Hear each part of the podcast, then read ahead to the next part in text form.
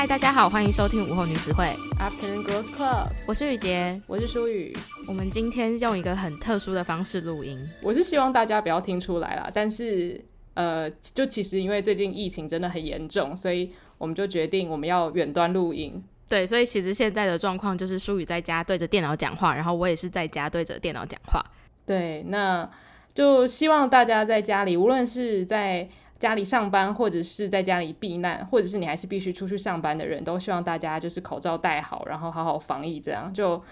我不知道，我觉得现在突然很像回到 二零二零年刚过完年的那一阵子，去年疫情刚爆发的时候那种很恐慌的感觉。因为我觉得前阵子真的蛮过得有点太安逸了嘛。嗯，但我觉得其实台湾人一直都没有忘记这件事情，所以现在就是这一波来的这么猛烈，大家就很快速的可以反应，然后配合，所以我觉得大家都做得很好。嗯，而且就我觉得还蛮多人就是蛮正向的，就是有推荐大家说在家里可以追剧啊、耍废救台湾啊，我觉得就很棒。就我觉得好吃好玩的东西，可以等到这一个月大家就是一起撑过去之后再玩，就也不用觉得说很委屈很难过这样子，因为我觉得还是有很多。很棒的事情可以做，我觉得像是，例如说，我今天才传给雨杰，就是一个缝纫的影片，就你看完之后，就会突然觉得可以待在家，真的太好了。对啊，就是在家里面的时间变得很多，就可以好好的重启一些你本来计划想要做很久的事情，但是都会假日的时候都会被别人打断的计划。对对对，而且还有另外一件事情，就是如果你之前没有把我们前面的集数听完的话，你也可以在防疫期间大听我们的节目。对啊，就是大家可以多听 podcast，多做自己喜欢做的事情。没错，没错。那今天的主题其实我觉得很酷、很特别，是因为这是回应我们之前曾经做过关于嫉妒心。这个主题就是有很多听众，他们听完之后就有回复说，哎，他们很有同感啊，然后他们有同样的烦恼。那我们就有收到一封来信，是回应我们嫉妒心那一集呢，他有一个自己比较特殊的烦恼，然后想要听听我们的意见，这样子。我自己很开心，就是嫉妒心那一集做完，然后真的收到非常非常多的回应，都是说可能听了很有同感啊，或是自己还在努力当中。当初做嫉妒那一集的时候，就是觉得应该非常多女生都有这样的烦恼，然后也很开心，就是我跟舒雨做的内容是大家会觉得有帮助。住的对，没错。那今天这个投稿呢，是来自我们的听众，他叫做点点。那我来朗读一下他的信喽。今天听完嫉妒心的那一集，发现自己是嫉妒心很重的人。跟我相处两年的朋友，我觉得他非常的幸运，小到考试不用准备就可以轻松过关，大到只要他想要什么就可以轻松拥有。我始终觉得他是自己的目标，但是回头想想，又觉得他的生活不是自己想要的。但只要一听到他拥有的东西是自己努力了很久却还没有拥有的，而他只要一两句说出口就可以马上得到他想要的，这种时候自己内心就会有无数个嫉妒的想法出现，然后开始自怨自艾，却又想不出任何方法应对。我不知道该如何解决，也不知道该不该说出来，因为身边的人都是自己认为无法倾诉的对象。想知道他凭什么可以这样，也想知道这种想法到底是不是好的，也想知道该怎么样去努力才可以跟他一样幸运。想要听听你们的想法。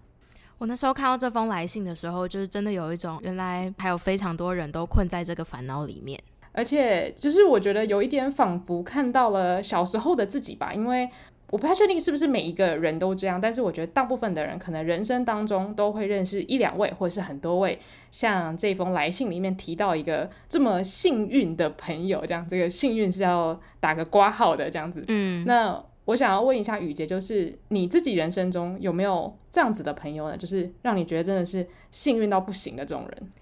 我觉得是你耶，因为之前我跟舒雨有去上舒雨的好朋友 J 跟 Kyle 开的一个 podcast 节目，叫做《密友诊疗室》。然后那一次去他们的节目，就是分享是我们觉得自己算不算幸运的人这样子的主题。然后其实从我第一次见到舒雨的时候，我就觉得舒雨是个幸运的人。可是这个幸运并不是。就是充满嫉妒啊 或羡慕的那种，而是来自就是因为舒雨他会常常跟我分享说，譬如说他参加什么抽奖，或者他家人参加什么抽奖，然后没有期望的情况下都得到了很好的奖品，所以就会让人家觉得说，哇，真的是很幸运诶，就是真的是发自内心的觉得这个人很幸运这样子。那这个问题不知道恰不恰当，但是你觉得？就是，例如说，当你觉得一个朋友很幸运的时候，你觉得是什么样的差别会让你可能一下是产生嫉妒心，但是另一方面，可能有些人的幸运只会让你觉得说，哦，他过得不错，那蛮祝福他的这样。你觉得中间会有一个很决定性的差别吗？大概就是嫉妒心那集讲过的，就是我明明是超级努力才达到的事情，他却很轻易达到的话。才会有那个嫉妒心产生。可是因为其实他很轻易达到这件事情，我自己个人的个性是我不会觉得那是幸运的，我只会觉得他是。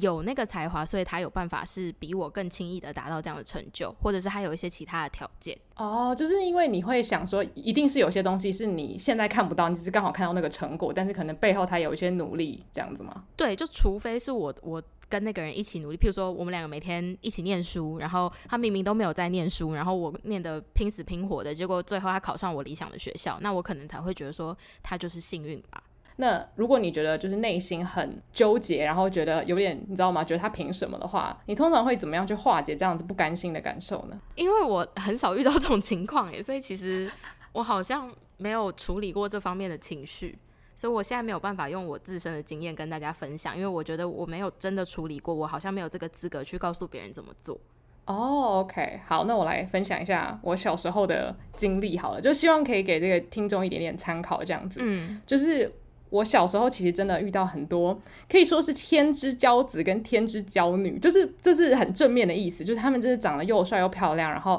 反正什么都会，然后人缘又好这样子，嗯、所以。你小时候看到这些人的时候，其实我的第一个想法就是，哦，他们这么棒，那我可能没有这么棒，所以我就把自己放在可能，假如说是一部戏剧好了，我就是女二，我可能是他们的好朋友，他们的可能小喽啰之类的，那我也是很甘心当这样的角色，因为我本来就觉得自己没有人家好，所以那时候反而就没有什么所谓的嫉妒心。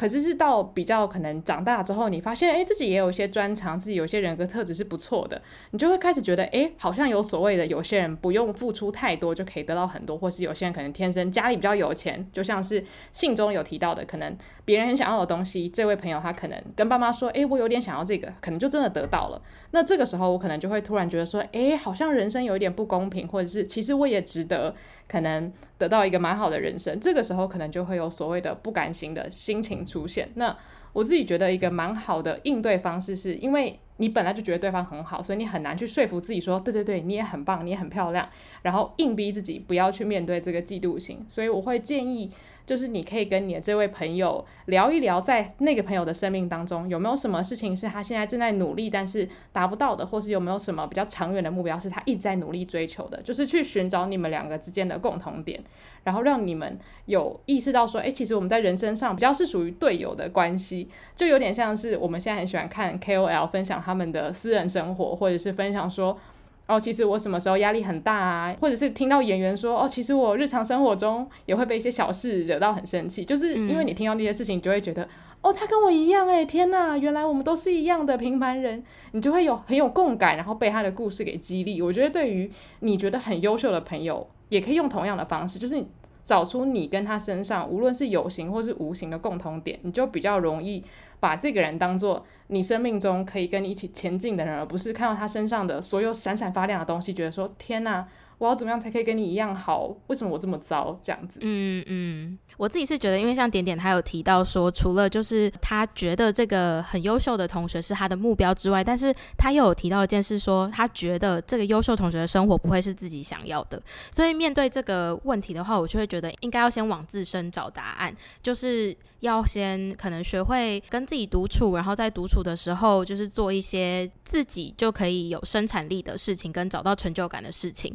像像是我自己的话，就是之前有分享过，在心情低落的时候，我会剪影片或者是拉小提琴啊，就是我可以快速的在呃。做这些事情的时候，得到我想要的成就感，跟就是觉得很满足。那我觉得，在你自身身上找到这些成就感跟满足感之后，再去看其他优秀同学的行为，那些行为好像就没有真的能够影响到你，因为你会很明确的发现到你们之间的不同点是什么。就是他有他优秀的事情，比如说他可能就是比较会念书，然后他待人处事比较圆滑。那我的话，可能就是我喜欢剪影片，然后我喜欢就是制作东西、写文章。那写出这些文章。然后自己整理好自己的思绪，对我来说也是一件很有成就感的事情。就是可以透过你们追求的是其实是不一样的东西，去厘清这些事情，然后借此降低就是对他的生活的那种羡慕或嫉妒的成分。诶，我觉得你说的很好，诶，就是多花时间在自己身上，然后不要去羡慕，也不是说不要啊，就是尽量让自己不要花太多的精力去羡慕一些你无法改变的事情，嗯，而是去看看自己现在有什么能做的，能够让自己可能本来就喜欢的事情。然后可以做得更好，或是挖掘自己的一些天赋这样子。对，但是就是其实这个东西我在刚进入职场的时候是有碰壁过的，因为就是在职场上的表现，你工作就是可能一部分的你就是为了得到不管是客户啊，或者是上司的称赞或者是肯定嘛，所以在就是当你的想法被客户或者是上司否定的时候，那个时候真的是心情会很不好。加上就是，要是你有一个同事，他真的没有做什么事情，可是上司却非常爱他，那个嫉妒感应该是会完全爆棚。天哪，那这种时候要怎么处理啊？因为你刚突然讲到工作嘛，嗯、我就觉得很多时候可能有些同事特别被爱戴，可能跟他的能力一点关系都没有。这个时候可能真的会觉得非常非常的心理不平衡吧？对啊，但我觉得这真的就是要认清楚说啊，这世界上本来就是有很多人他。有这样子的天分可以去做这样的事，所以我自己是会，就是也不能讲说是一直说服或是安慰自己，而是我真的有从他身上找到一些我没有的特质，然后可以让他是这么特别的一个存在，所以我并不会就是很羡慕他或怎么样，因为对我来说，他真的能够活成这样也是了不起。我觉得很棒，就是因为你会想办法去告诉自己说他有他特别的地方，而不是去想他凭什么。因为通常你只要一想他凭什么的话，就是会一直陷入一个很像跟朋友讲明星八卦的那种回圈嘛，就是他永远不会有一个结束，大家只是想要逞一时嘴快的感觉。对啊，因为就是你在这边讲他的表现也不会受到影响。对，真的真的。那就是因为我们刚刚分享了一下我们自己的经验嘛，那刚好前阵子我在听一个就是雨洁之前推荐的 podcast 叫 Unsolicited Advice，然后它的形式也是就是会有人投稿，然后给两位主持人，他们会给建议。那这个是一个美国的节目，但是有一集有一个来信，我觉得跟点点的来信非常的像，所以就想要跟点点分享一下，说在遥远的另外一端有一个人经历了很类似的事情。嗯、那来信的内容呢，就是说我们假如说叫这个投稿者 Alice，然后他有一个朋友叫 Emma。那这个 Alice 他就说他的这个挚友 Emma 呢，长得非常的漂亮，然后他们两个感情超级好。但是他有一个烦恼，就是很多人都会一直跑去跟 Alice 说，哎、你的那个朋友 Emma 真的很棒哎，就是好好认识他哦。然后他就听了这种话很久很久很多次之后，他其实很认同，就他的朋友真的很棒。可是他同时也会越来越自卑，他就觉得，哎，为什么你们要一直跟我讲我朋友有多好？而不是就是例如说直接跟这个朋友去认识这样子，所以他久而久之就会开始越来越排斥别人来称赞 Emma，然后呢，他也开始觉得越来越嫉妒，可是又觉得很有罪恶感，因为他觉得自己不应该就是对朋友抱持这样的感觉，所以他就写信来问主持人说：“我该怎么办？”这样子，然后那时候他们就给了几个建议，我觉得很棒。第一个其实很接近雨洁给的建议，就是你花时间在自己身上，你少去。例如说，滑社群媒体，或者去思考别人称赞你朋友这件事情，这样子的话，你比较可以找到自己的价值。然后再来比较极端的一个意见，就是如果你真的觉得这个关系开始变得越来越有毒的话，那你应该先尝试不要那么常跟 Emma 在一起，否则你对他那个嫉妒心，可能最后会影响到你们的友谊，或者是甚至会让你整个人变得可能更尖锐之类的，然后最后会影响到你其他人际关系。所以我觉得这个也可以参考看看，就是如果你真的觉得这个感受让你非常非常的不舒服的话，可能你要稍微调开你跟这位朋友的距离，以免说你可能太不舒服的心情会最后影响到你们两个之间的交情这样子。嗯，因为其实就是那时候舒雨跟我分享这封信的时候，然后我听完就觉得说，哇塞，真的是不管你身在何处或是在哪个年纪，你都会遇到这样的问题，因为这世界上就是会有很多比你优秀，还有所谓可能幸运的人，所以。很多时候就是你没有办法去要求他不要那么优秀或不要那么幸运嘛，所以你只能要求在自己身上，就是可能像刚刚朱宇分享的，就是那两位主持人是建议这位 Alice，就是可能要稍微切断自己跟 Emma 的联系之类的。就是其实面对我觉得很多自己没有办法处理的事情，我的第一个反应真的会是比较这种鸵鸟逃避的心态，就会觉得还不如先顾好自己就好。对，因为其实像这种状况，你也很难说。就假如说 Alice 的话，真的跑去找 Emma 说：“哎，你知道我真的嫉妒你嫉妒得要死，我该怎么办？”就是 对方听到可能也会想说：“呃，我也不知道该怎么办呢。”嗯，就是很多事情你真的没有办法讲出来，所以与其让你的嫉妒心，或是让这位。朋友的嫉妒心毁了他们的关系，那还不如就是稍微拉开距离。有时候距离真的会产生美感，你搞不好可以更看得出来说，哦，这位朋友对我真的很重要，我不想要花时间嫉妒他，我想要花时间培养我们的感情之类的。嗯，就是反而先从自身去好好反思，说你现在想要跟这位朋友建立什么样的关系？对对对，因为有的时候可能这位朋友可能对你来说人生只是点头之交的话，那你也可以不用花那么多精力在他身上。那如果真的是挚友关系，你觉得他在你人生中很重要的话，那可能拉开距离就可以让你思考说，好，那我要用什么样新的方式让更好的我，就是继续跟他当朋友这样子。嗯，这是一个很好的方法哎。对啊，就是希望可以透过我们自己还有别人给的建议，就是给点点一点想法这样子。但是当然，我觉得友情这件事情本来就是有一点复杂，也不是很好。就是尤其像嫉妒心这种东西，不能说它一下子就解决了，或是就消失了。但是我觉得起码有很多事情是你可以先从自己下手的。就是可以不用麻烦别人的帮忙，嗯，就先看看有没有什么事情是做的很开心，然后又可以让你进入，例如说心流的状态，然后忘记外界带给你的一些不好的刺激，这样子。嗯嗯。但是就是也从点点这封信可以看得出来，真的世界上应该有很多人都觉得别人很幸运吧？真的。那你自己对幸运的定义是什么？因为刚前面有说我对幸运的定义就是来自于别人 很容易的中一些大奖之类的。我觉得我当然同意你，就是因为我也希望自己可以就是中发票一千万之类的，就是那对我来说就是超级幸运的一个代表这样。嗯，但我觉得另外一种方式来看待幸运的话，就是你对于人生发生的任何事情都充满感激。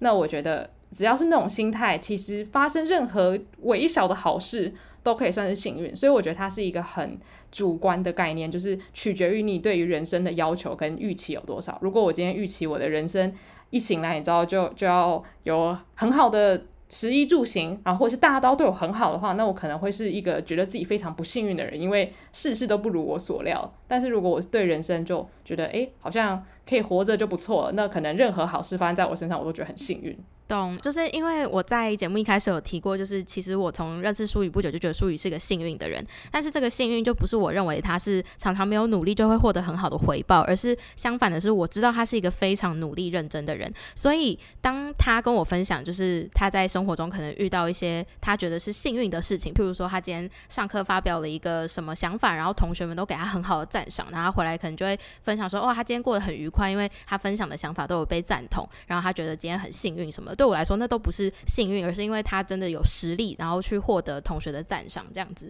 所以我觉得，呃，幸运就是我前面有提到，对我来说，幸运的定义是像中了乐透那样子，我会觉得说，哇，这个人真的很幸运。但是像点点在信中提到，就是他可能。没念什么书，但是却考得很好，点点把它归类成幸运。可是其实大家在学生时期一定也遇过这种人，他就是上课不上课，然后回家也都说自己没念书，就还考了一百分。这种人真的会让人家就是羡慕嫉妒恨啊！想说怎么可能会有这么天才聪明的人？可是如果你认真观察他，说不定你会发现，就是这种人其实分成两类的人，一种就是他真的是天才，他就是上课只要专注听，然后下课不用复习，他就可以考得很好。那一种就是他可能上课故意装不认真，但他下课在家拼命努力死读书，然后最后成绩考很好，然后再来就是学校唱秋说没有啊，我都没有念书，这样就是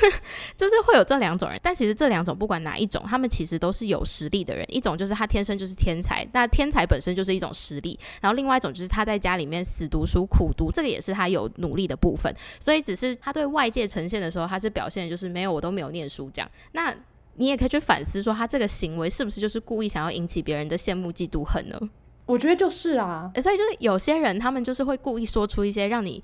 让别人羡慕或嫉妒他们的话，因为这是就是他们想要借此来满足他们的虚荣心的一种手段。就就我只是想说，就是因为你刚刚提到，呃，学生时期一定会遇到那种人，就是说他自己没念书，然后其实又考很好，然后其实在家里都有在苦读的那一种人。其实我觉得就有点像是在社群，无论是在学校或是社群媒体，都会出现一种现象，就是你希望把自己包装成是一个幸运的存在，然后仿佛没有努力就可以获得，就是这好像是一种。人设吗？就是你希望大家觉得你是一个被被幸运之神眷顾的孩子这样子。嗯，对，所以我就会觉得说，如果你是想要脱离对这种人的嫉妒的话，那我觉得可以先透过自己的观察，然后去了解你觉得对方是属于哪一种，他是天才的呢，还是他是苦读的？因为如果他是苦读出来的，那就是你知我知，然后告诉自己，就是既然他做得到，那我也一定做得到，因为我努力的话，应该也有机会可以追上他。那如果是天才型的选手，那就是真的甘拜下风，你就是可以发挥不耻下问的精神，然后去找找看他身上有没有值得你参考的学习态度。然后不管是哪一种，其实。在你可能向天才型选手请教的那段时间，还有你自己花时间在私下苦读这样子的努力，久而久之，你就会发现你们之间就没有那么大的不同了。因为在你回过神来一看的时候，你可能已经跟他们站在同一条水平线上了。哇，很励志哎！嗯嗯，我自己这样子肯定自己是不是很好笑？就我觉得，对于那种就是在学业上很容易有嫉妒心的人，你的建议真的很好，因为有的时候你不是真的被对方的成绩给激怒，而是对方面对这个成绩的态度。我不知道这样有没有合理？哦、对，没错，就是因为有的时候有些人他可能考一百分，然后他会说没有啦，没有啦，我真的我真的这次真的准备超认真，我念超久书。然后有一种是哦，这没什么，我每天都考那么高分。或者是那种患得患失，就例如说他考了一百分，然后就开始积极确认他的朋友是不是也都考九十几分。那如果朋友都考得很好的话，可能就很失望之类的。哎，对耶，这也是一种哎，我都不记得这种人。